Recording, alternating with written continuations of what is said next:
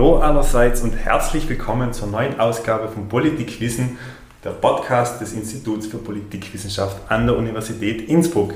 Mein Name ist Thomas Walli und ich habe heute das Vergnügen, mit zwei Experten, Expertinnen zum Bereich politische Bildung sprechen zu dürfen. Meine Gäste sind Susanne Reitmeier-Juarez und Thomas Stornig. Liebe Susanne, lieber Thomas, danke, dass ihr da seid. Susanne ist seit Juni 2021 Doktorandin am Institut für Politikwissenschaft und im Bereich politische Bildung tätig. In ihrem Doktoratsprojekt forscht sie zum Online-Nachrichtenkonsum Jugendlicher und junger Erwachsener. Thomas Stornig ist Hochschullehrperson an der Pädagogischen Hochschule Tirol und ist Absolvent unseres Instituts und er beschäftigt sich vor allem mit Fragen der schulischen politischen Bildung. Das ist auch das Thema, worüber wir heute sprechen werden. Zunächst meine erste Frage an Thomas. Was versteht ihr beide unter politische Bildung? Was ist politische Bildung? Ja, erst einmal einen herzlichen Dank, dass wir heute über politische Bildung diskutieren dürfen und da ähm, dabei sein können. Ähm, aktuell, wenn man von politischer Bildung redet, dann findet man immer wieder ähm, als Leitziel politischer Bildung einfach den Anspruch, dass politische Bildung in irgendeiner Form zur Mündigkeit von Bürgerinnen und Bürgern beitragen möchte. Und unter dieser Mündigkeit, wenn wir jetzt äh, fachdidaktische oder fachliche Expertisen anschauen, dann findet, finden die beiden Zieldimensionen politische Urteils- und politische Handlungsfähigkeit sehr viel Zustimmung. Gemeint ist im Bereich der Urteilsfähigkeit, dass eben Lernende Gesellschaft und Politik reflektieren, bewerten, lernen sollen und eben auch die eigene Rolle in diesem Zusammenhang erkennen und, und einschätzen können. Und im Bereich der Handlungsfähigkeit geht es vor allem auch darum, dass Bürgerinnen zur Beteiligung befähigt werden sollen, dass sie sich einbringen können, ihre eigenen Interessen vertreten. So versteht man heutzutage vor allem politische Bildung in der Demokratie. Kann man das dann so zusammenfassen, dass politische Bildung einerseits auf die Praxis abzielt, andererseits aber auch auf das Fachwissen? Einerseits auf das, die Praxis, wie verhalte ich mich als Bürger, Bürgerin einer Demokratie, andererseits aber auch als Fachwissen, wie funktioniert das, was macht ein Parlament, was macht eine Regierung und so weiter. Ja, man, man kann sagen, dass, dass auf jeden Fall ähm, ein gewisses Wissen notwendig ist, um sozusagen äh, eine Bürgerrolle wahrnehmen zu können in der Demokratie. Und da brauche ich auch natürlich Kenntnisse über verschiedene Institutionen oder Möglichkeiten, Medien oder Möglichkeiten einzubringen. Und einem zeitgemäßen politischen Bildungsverständnis nach muss man davon ausgehen, dass eben rein Faktenwissen allein zu wenig ist, sondern dass es bestimmte Fähigkeiten braucht. Und in der Bildungsdebatte spricht man seit ungefähr 20 Jahren sehr stark von Kompetenzen. Gemeint ist eben die Anwendbarkeit des Wissens, das ist eben das Ziel politischer Bildung, das zu fördern. Dass ich zum Beispiel sage, naja, politische Entwicklungen zu, in verschiedene Zeiten, zu verschiedenen Orten vielleicht miteinander vergleichen kann, solche Dinge. Und dafür brauche ich natürlich auch ein Faktenwissen. Aber die Anwendbarkeit soll eben auch da sein. Das ist so ein zentraler Punkt. Susanne, ihr habt vor einigen Monaten in der Wiener Zeitung einen, zusammen einen Beitrag geschrieben, wo er sagt, politische Bildung sollte in der Schule als Schulfach gestärkt werden. Warum glaubt ihr, ist politische Bildung als Schulfach wichtig? Warum reicht es nicht, außerschulisch politische Bildung Jugendlichen zu vermitteln? Also zum einen ist es wichtig, dass Bildung immer ein langfristiger Prozess ist. Das geht systematisch, das dauert. Da müssen nicht nur Wissen, sondern eben vor allem Kompetenzen aufgebaut werden.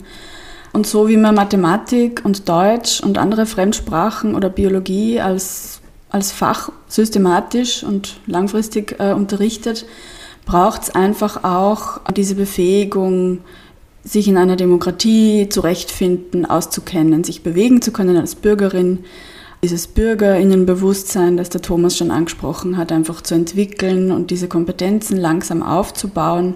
Und da die Demokratie ja von mündigen, von aktiven Bürgerinnen lebt, ist so eine logische Konsequenz meiner Meinung nach, dass man das dann auch in der Schule schon systematisch fördert und, und ja, anlegt, anbahnt.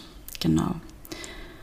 Schauen wir uns jetzt mal die, die Praxis in den Schulen an. Es gibt ja schon bereits politische Bildung in der Schule, es ist in der Schule verankert. Thomas, wie schaut die heutige Praxis der politischen Bildung in Österreich aus? Ja, also wenn ich über die Praxis spreche, dann muss ich gerade zuerst noch über die an über die äh, Verankerung, die gesetzliche Verankerung in der Schule reden. Grundsätzlich ist politische Bildung ein Unterrichtsprinzip. Seit 1978 gilt die Idee, dass eben alle Fächer, alle Schulstufen, alle Schulformen ähm, in irgendeiner Form zur schulischen politischen Bildung beitragen sollen.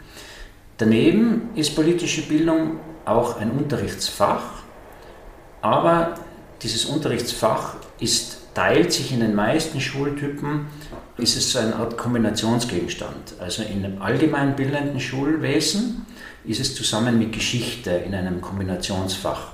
Und der dritte Säule der schulischen politischen Bildung wäre die Idee, dass auch so etwas wie die Schulpartnerschaft existiert, ein Bereich, in dem Schülerinnen durch die Übernahme von Verantwortung, sei es als Klassensprecherinnen, als Schülersprecherinnen oder durch die Beteiligung an schulinterne Projekte Verantwortung übernehmen und sozusagen politische Bildung praxisnah erlernen. Diese drei Bereiche gibt es und wenn wir jetzt auf die Praxis der politischen Bildung in der Schule schauen, kann man gleich sagen, dass wahrscheinlich der Bereich des Unterrichtsprinzips, also diese fächerübergreifende Behandlung, sehr stark zurücktritt und im Vordergrund rein in den meisten Schulen eben die Fachlehrpersonen für politische Bildung als, zuständig, als Zuständige eben äh, identifiziert werden. Man sagt einfach, die Person soll das machen. Und da muss ich sagen, bei der Praxis könnte man sagen, die schulischen Rahmenbedingungen sind recht unterschiedlich von Schultyp zu Schultyp haben wir andere Fachkombinationen. Wir haben auch eine unterschiedliche Lehrerinnenausbildung und unterschiedliche Stundenzahl. Und da steckt jetzt einmal die Rahmenbedingungen ab. Und Praktikerinnen, die sich innerhalb von diesen Rahmenbedingungen äh, bewegen und sozusagen politische Bildung mit Schülerinnen machen, würde ich sagen, die machen das mit unterschiedlicher Professionskompetenz, könnte man sagen, oder unterschiedlicher Professionalität aber auch mit einem unterschiedlichen Engagement. Gell? So, ich sage Individuen, so, sozusagen, die in den Schulen als Lehrpersonen tätig sind, ähm, da haben wir recht unterschiedliche Erkenntnisse drüber. Wir wissen eben, dass oftmals Lehrpersonen, die eben sehr lange schon, gell, also die sehr lange, deren Lehrerausbildung schon sehr lange her ist, die hatten damals in der Ausbildung überhaupt keine politische Bildung. Das heißt aber jetzt nicht, dass die unbedingt, dass die das nicht können, aber es schränkt vielleicht äh, das Wissen ein über die neueren didaktischen Erkenntnisse oder Zugänge. Aber es hängt da sehr stark vom Willen ab. Will eine Lehrperson politische Bildung machen? Politische Bildung unterrichten ist, wie die Susanne schon anklingen hat lassen, sicher kein einfaches Fach. Also man hat ja immer mit aktuellen, sehr komplexen ähm, Entwicklungen zu tun. Man braucht äh, selber enormes Fachwissen. Und man muss sich halt darauf einlassen. Gell? Und da ist eben doch die Gefahr, dass Lehrpersonen die politische Bildung, dass sie da nicht so hohe äh, Affinität dazu haben und dass sie dann äh, vielleicht zum, zum Beispiel im, im Kombinationsfach vor allem Geschichte machen. Also könnte man einmal sagen und auch kritisieren gell, aus Sicht der politischen Bildung. Du hast gesagt, es gibt ja unterschiedliche Individuen, unterschiedliche Typen von Lehrpersonen, die politische Bildung jeweils unterschiedlich auch transportieren. Welche Methoden gibt es da so? Was unterscheidet man, wie man politische Bildung in der Schule vermitteln kann? Ja, wenn wir über Methoden, über Lernmethoden oder Lehrmethoden reden, dann gibt es schon einmal äh, Schwierigkeit überhaupt äh, zu klären, was sind überhaupt Methoden. Da kann man eher so große Formen äh, darunter verstehen, dass die ganze Zeit sozusagen die Logik einer Stunde vielleicht äh, sozusagen einen gewissen Verlauf nimmt oder so kleinere Abschnitte, wie jetzt lesen wir diesen Text, jetzt äh, machen wir eine kleine Fragerunde. Also es gibt einmal schon von, von der, was für unterschiedliche Methoden, da haben wir schon ein bisschen ein Problem, ähm, einmal, was es für Zugänge gibt. Gell? Aber im Grunde gibt es verschiedene Arbeitsformen. Eher vielleicht eine sehr starke Art der Darbietung, wenn die Lehrperson sehr viel selbst redet und die Schülerinnen vielleicht hin und wieder mal Antwort geben sollen oder etwas wiederholen. Oder es gibt vielleicht eher einen Modus, der eher stärker erarbeitet und stärker ähm, die Schülerin mit hereinnimmt, wo die Schülerinnen selber mehr ihre eigenen Sichtweisen äußern sollen, selber kritischer nachdenken, bis hin zu Lehrformen oder Methodenformen, wo man sagt, da sind die Schülerinnen sehr, sehr eigenständig unterwegs und tun vielleicht selbst in kleinen Dinge erforschen, Themen erforschen oder vielleicht auch spielerische Zugänge, wo sie selbst eine Simulation machen oder ähnliches. Und ich würde sagen, natürlich in fachdidaktischen Werken, also finden wir eine ganz breite Palette von Methoden, die es im Unterricht, die möglich wären. In der Praxis dominieren aber vor allem Methoden, die einfacher durchzuführen sind, weil je mehr man die Schülerinnen selber machen lässt, umso schwieriger ist es eigentlich, das Lernsetting äh, vorzubereiten, zu begleiten, äh, zu intervenieren, wenn es notwendig ist. Also es braucht sehr hohe Planungskompetenz von der Lehrperson. Und äh, in der Regel ist es auch aufwendiger. Also wenn eine Lehrperson sozusagen im schlimmsten Fall nur Schulbuch nimmt und da sagt, so, jetzt lesen wir das und dann selbst vorträgt, dann ist das relativ einfach. Da brauche ich gar nicht relativ wenig selber wissen und können. Aber wenn ich die Schülerinnen zum Beispiel versuche, mit denen ähm, irgendwie sie eigenständig was tun zu lassen, ähm, und dann muss ich das sehr gut vorbereiten und muss da auch mehr Arbeitsaufwand investieren. Gibt es da auch einen Unterschied im Lerneffekt? Konntest du in deiner Forschung irgendwie etwas feststellen, dass die Schülerinnen und Schüler mehr mitnehmen, wenn sie etwas selbst machen, als wenn sie so quasi im klassischen Frontalunterricht etwas vorgelesen bekommen? Also es gibt insgesamt ähm, im Bereich der politischen Bildung viel an empirischer Forschung. Ähm, es gibt aber dennoch ähm, relativ wenig, wo man genau Effekte bestimmter Handlungen nachweisen kann, gell? weil einfach im Unterricht zu viele Faktoren intervenieren. Ähm, es gibt die Tagesverfassung, äh, also es ist einfach sehr komplexes Geschehen, Unterricht an sich. Aber was man sieht, ist eines, dass eben, wenn Lehrpersonen in irgendeiner Form bemüht sind, wir nennen das in der Fachdidaktik einen subjektorientierten oder schülerinnenorientierten Zugang, dass man eben vor allem versucht, die Schülerinnen da abzuholen, wo sie Interessen haben, wo ihre Kenntnisse auch sind, also ihre Vorkenntnisse, ihre Vorstellungen.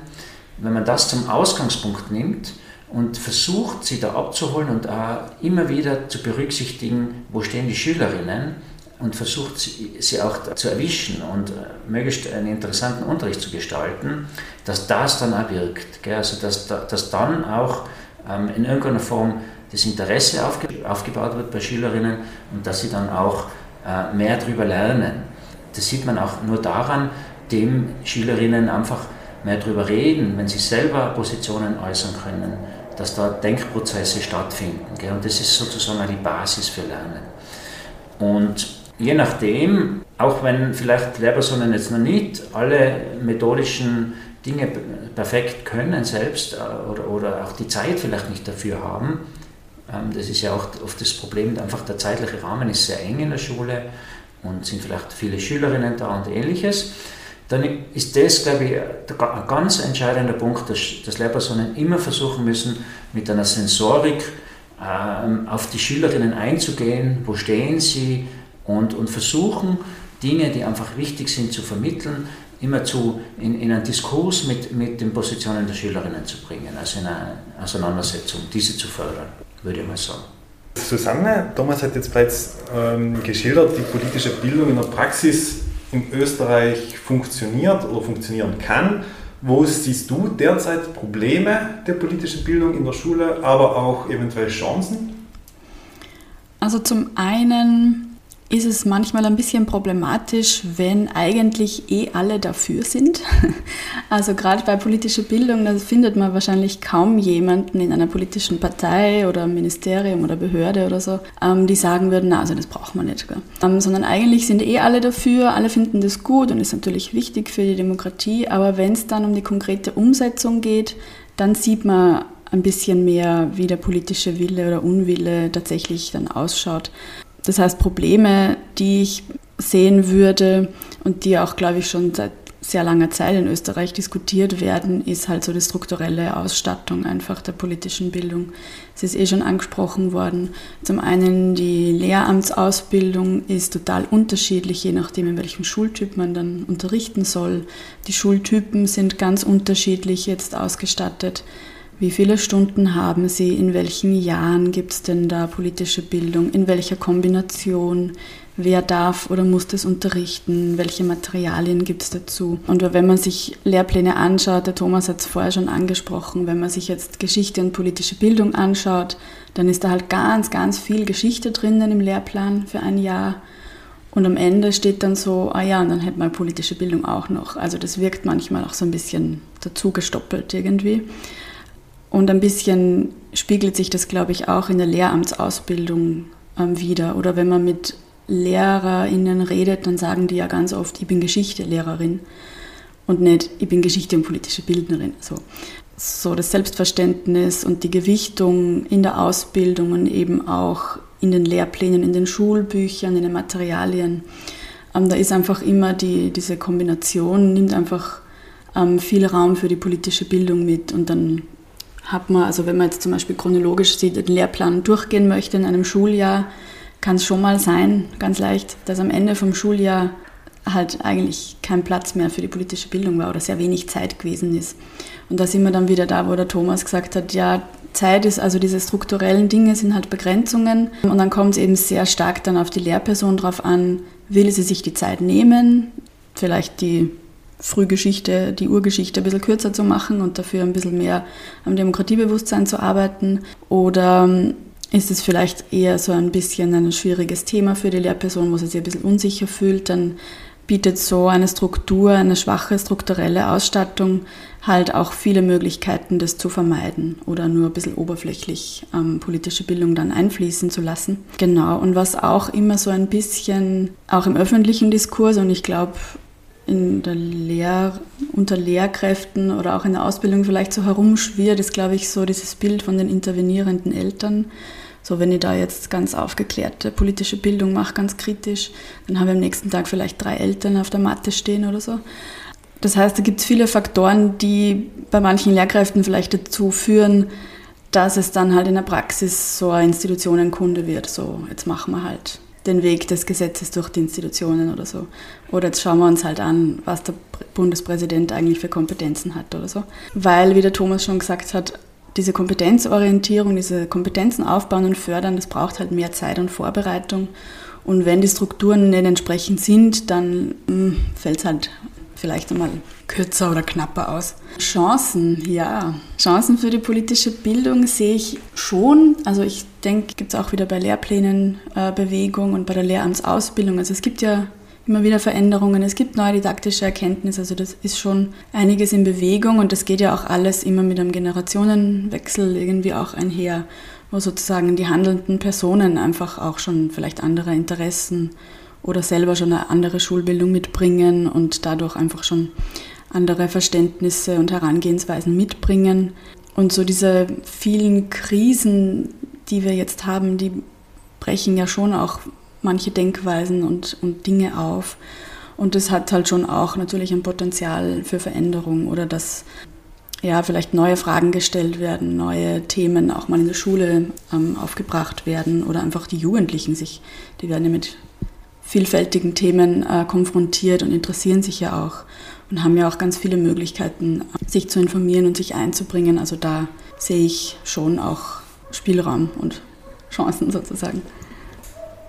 Thomas, Susanne hat das jetzt bereits angesprochen, in der Lehrerinnen- Lehrerausbildung ähm, kann man ansetzen und sehr viel, sehr viel tun, den Grundstein legen für eine, eine solide politische Bildung dann in der Schule.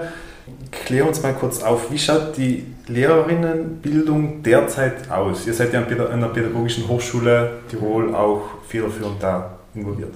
Ja, also die Pädagogische Hochschule ist vor allem für Grundschullehrerinnen, sozusagen Volksschullehrerinnen, zuständig und daneben auch für die Berufsschulen.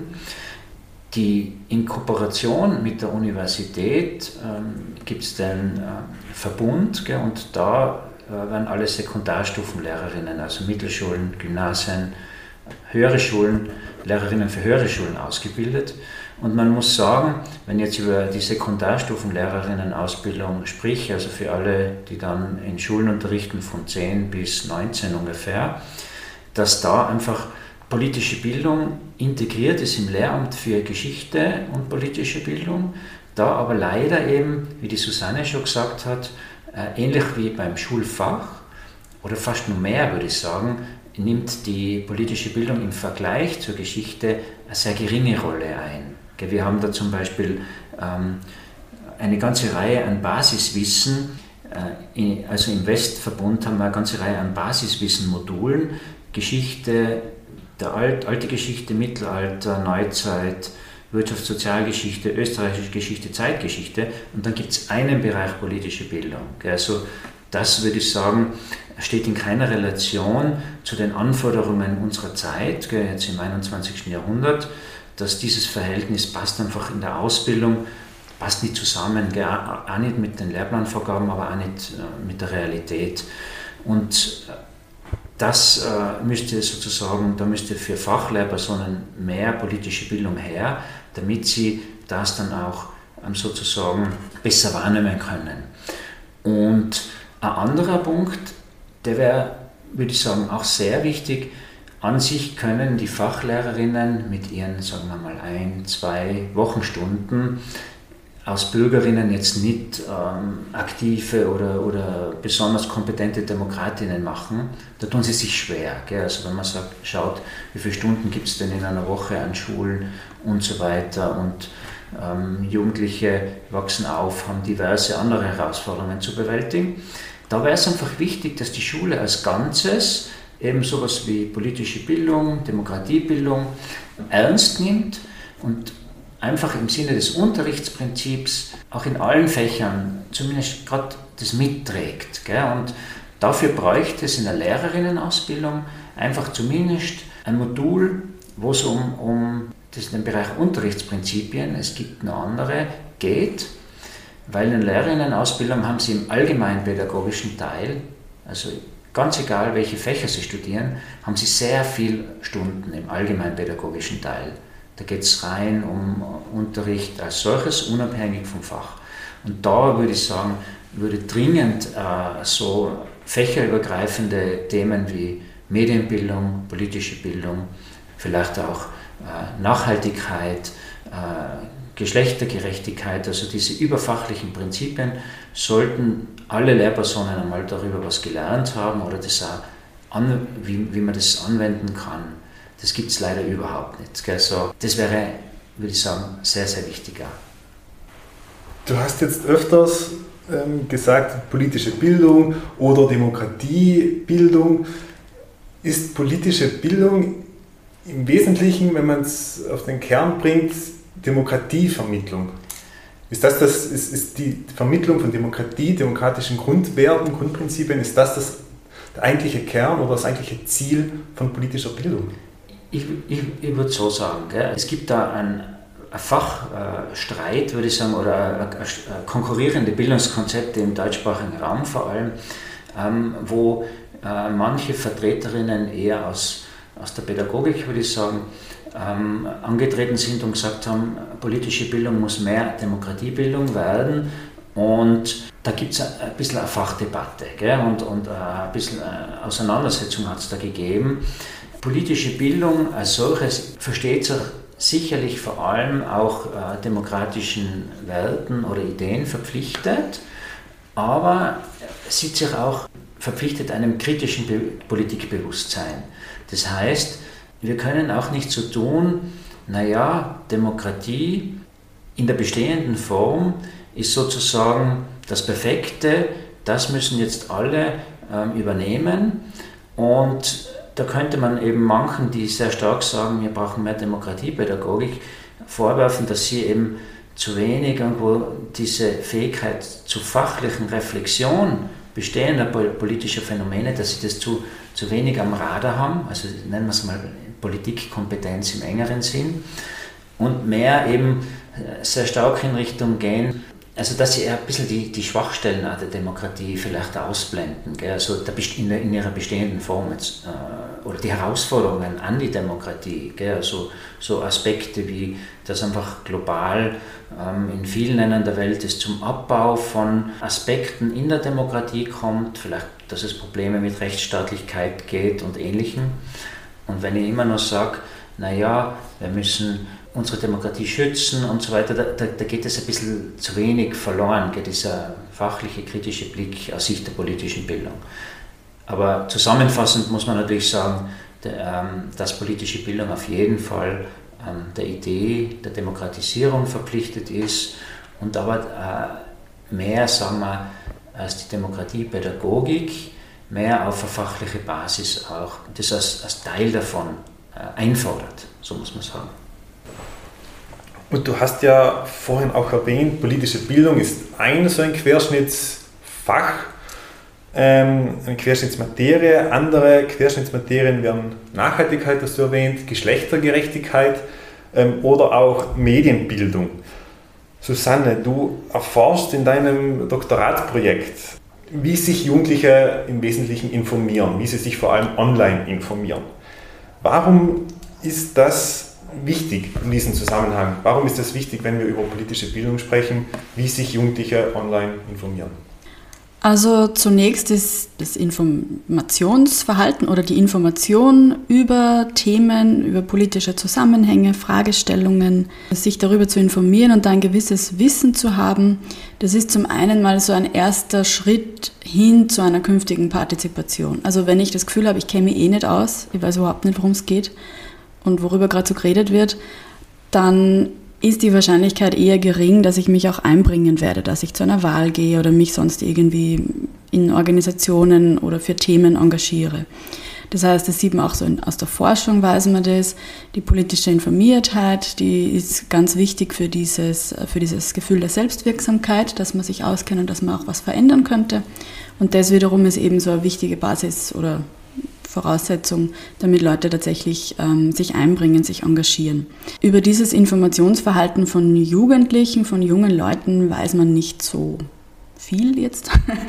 Zum einen ist in der Politikwissenschaft gibt es nicht so viel empirische Forschung einfach zu Jugendlichen, jungen Erwachsenen. Es gibt ja nicht so viele Länder, also in der EU ist nur Österreich und Malta, wo die Wahlbeteiligung schon mit 16 ist auf allen Ebenen. Das heißt, da gibt es einfach auch nicht so viel empirische Forschung, nicht so viel Wissen, wie machen denn das eigentlich Jugendliche? Also wie informieren die sich, äh, auf welchen Kanälen, ähm, was verstehen die eigentlich unter Nachrichten oder, oder politischen Themen? Was verstehen die eigentlich so unter den wichtigen Themen?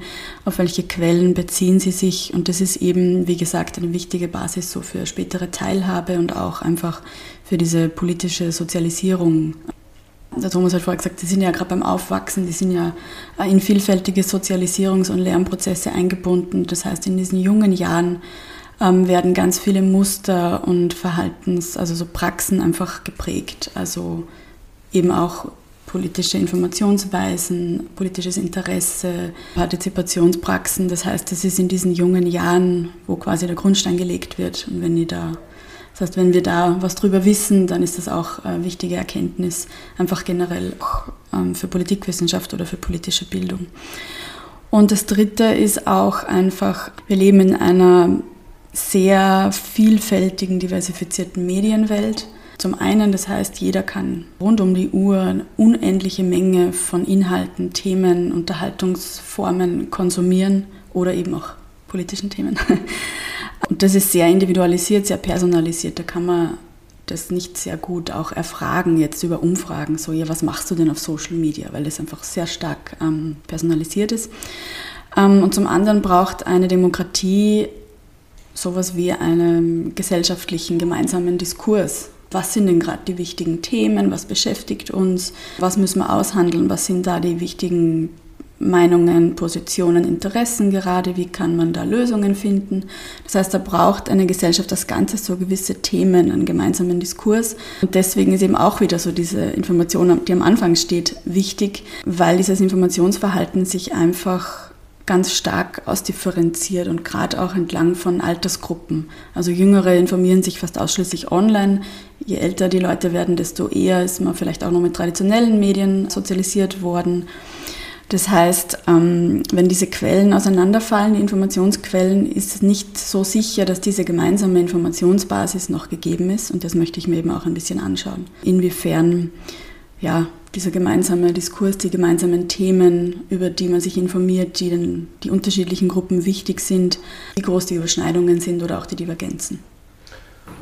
Was wären jetzt deiner Meinung nach die Folgen, wenn diese Themen, über die sich über die eine Gesellschaft spricht, die im Diskurs vorhanden sind, wenn die immer weiter auseinanderfallen? Also einfach gesellschaftliche und politische Polarisierung wäre mal eine wichtige Folge. Also wenn die Leute sich mit unterschiedlichen Themen beschäftigen, ich glaube, ich, ich glaube Corona oder Trump sind irgendwie so ein bisschen so Beispiele, die man so vor Augen hat wenn die Informationsbasis, die Positionen und auch so das Verständnis, was ist denn ein Faktum, was ist richtig und falsch, was ist Wahrheit, wenn das so ganz weit auseinanderfallen würde, dann wäre das schon ein, ein Problem auch für den, das gesellschaftliche Zusammenleben und auch für das politische System. So, man muss ja Interessen irgendwie ausgleichen und Lösungen finden, die für alle irgendwie funktionieren. Und wenn aber so die Grundvoraussetzung eine ganz andere wäre, dann wäre das natürlich problematisch. Und was hast du bisher in deiner Forschung herausgefunden? Wie schaut die Mediennutzung von Österreichs Jugendlichen aus?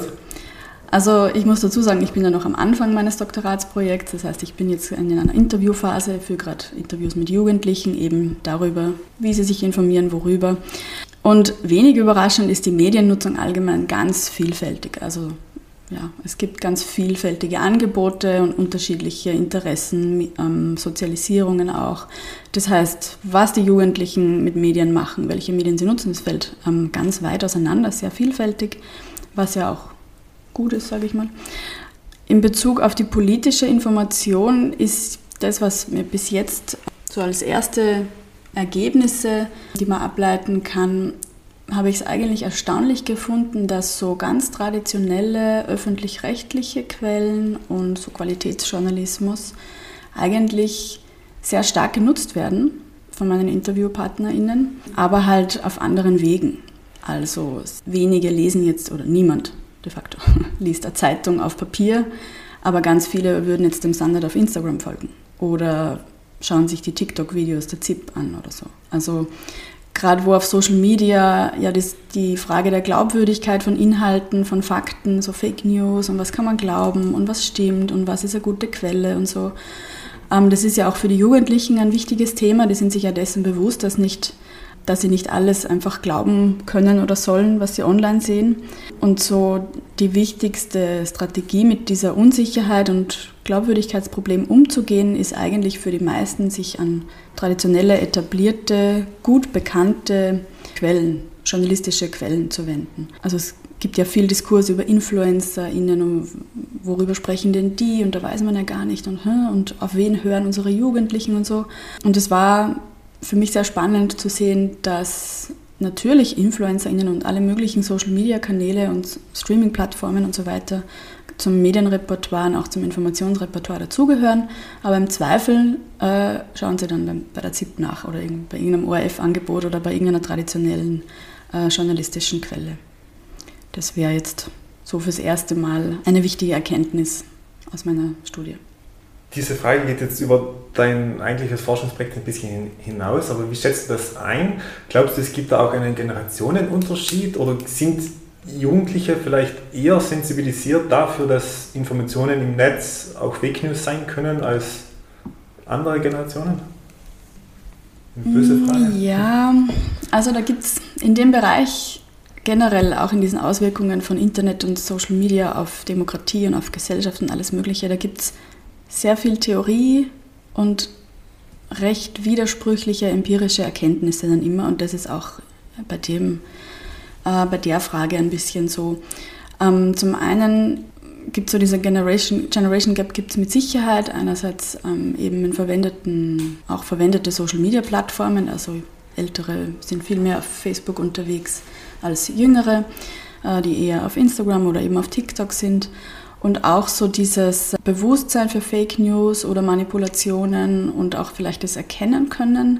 Da habe ich schon manchmal den Eindruck, dass die Jugendlichen da stark unterschätzt werden. Also es gibt ja schon auch häufig einen defizitorientierten Zugang zu Jugendlichen oder so ein Diskurs, oh ja, die Jungen, die müssen sich mehr informieren und die müssen sich da irgendwie besser auskennen und die brauchen dann wieder mehr politische Bildung oder mehr Medienbildung oder so.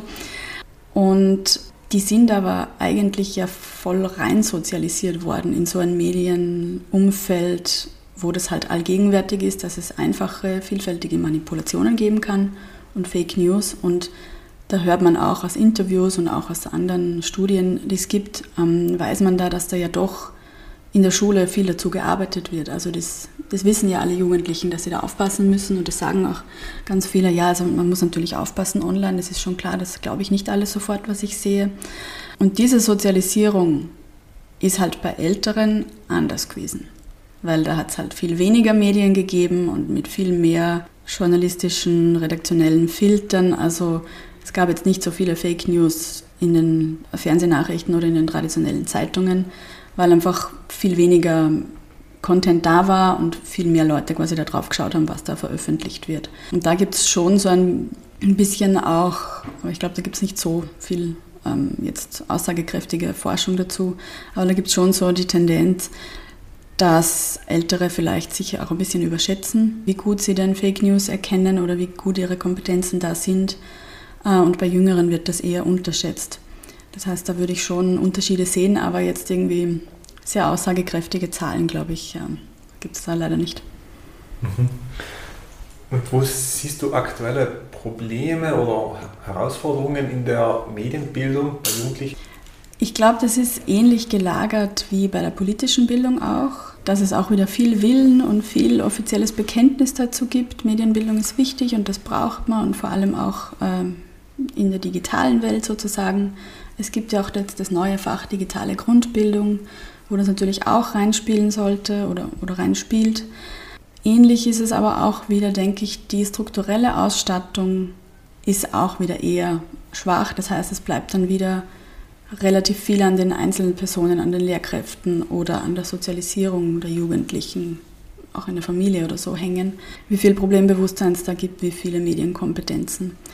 Das heißt, ich denke, dass jetzt gerade auch ein Prozess irgendwie im Entstehen oder ein, ein, ein Prozess auch, dass auch diese Ansätze der Medienbildung auch sich gerade digitalisieren und das sozusagen auch irgendwie über Lehrpläne und überfachliche Prinzipien und Lehramtsausbildung dann sozusagen ähm, auch sich gerade stark verändert und ja, stärkt, hoffentlich.